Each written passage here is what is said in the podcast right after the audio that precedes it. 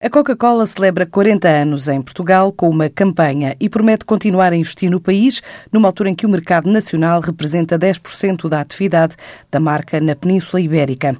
A multinacional tem hoje um portfólio avaliado em mais de 12 mil milhões de dólares e fábricas como a de Azeitão. Para já, avança com um de vários passos que quer dar em território português, desde que se apresentou ao país em 77 com o slogan Coca-Cola a tal explica à TSF Tiago Santos Lima, o diretor de Relações Externas da Coca-Cola. Foi realmente nesse dia, de 4 de julho de 77, que se vendeu pela primeira vez a Coca-Cola no centro de Lisboa. Nesta primeira fase vamos ter uma campanha institucional em vários meios portugueses até final do mês, em que basicamente só queremos recordar aos portugueses que a Coca-Cola está presente em Portugal há, há 40 anos e que vai continuar a estar no, nos próximos, digamos, 40 anos. E, portanto, até ao final do ano, depois iremos ter mais atividades que não queria já revelar temos sentido o negócio a correr de feição. A Coca-Cola investiu em quatro décadas em território nacional em diversos segmentos de mercado, marcou presença em eventos como o Mundial de Júniores de 91, no qual Portugal se sagrou bicampeão mundial, também Euro 2004, Expo 98, marcou presença no Elétrico 28 e apoiou produtos que envolveram monumentos classificados como Património da Humanidade pela Unesco.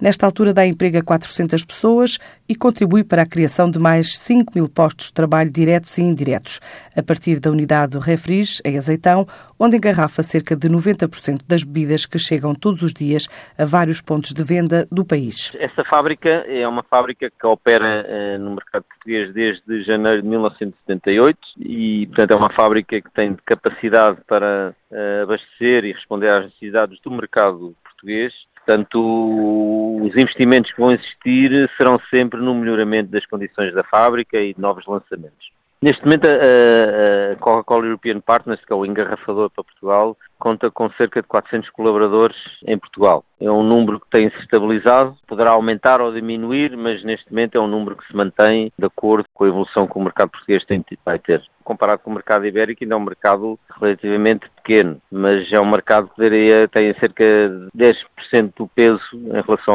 ao mercado espanhol. Esta fábrica é considerada uma das maiores engarrafadoras modernas da Europa, mas a marca conta ainda com outras instalações em Braga, no Porto, Estarreja, Coimbra, Lisboa, Lolé, bem como presença comercial nas regiões autónomas dos Açores e da Madeira.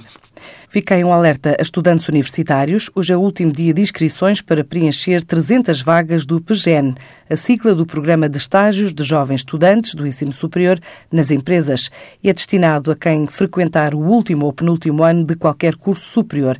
Esta Bolsa de Estágios disponibiliza ofertas em cerca de 50 áreas de formação para o período de julho a setembro e pressupõe a atribuição de subsídio de alimentação e de transporte, assim como um seguro de acidentes pessoais. As informações sobre candidaturas estão disponíveis para consulta na página eletrónica www.fjuventude.pt PGEN 2017.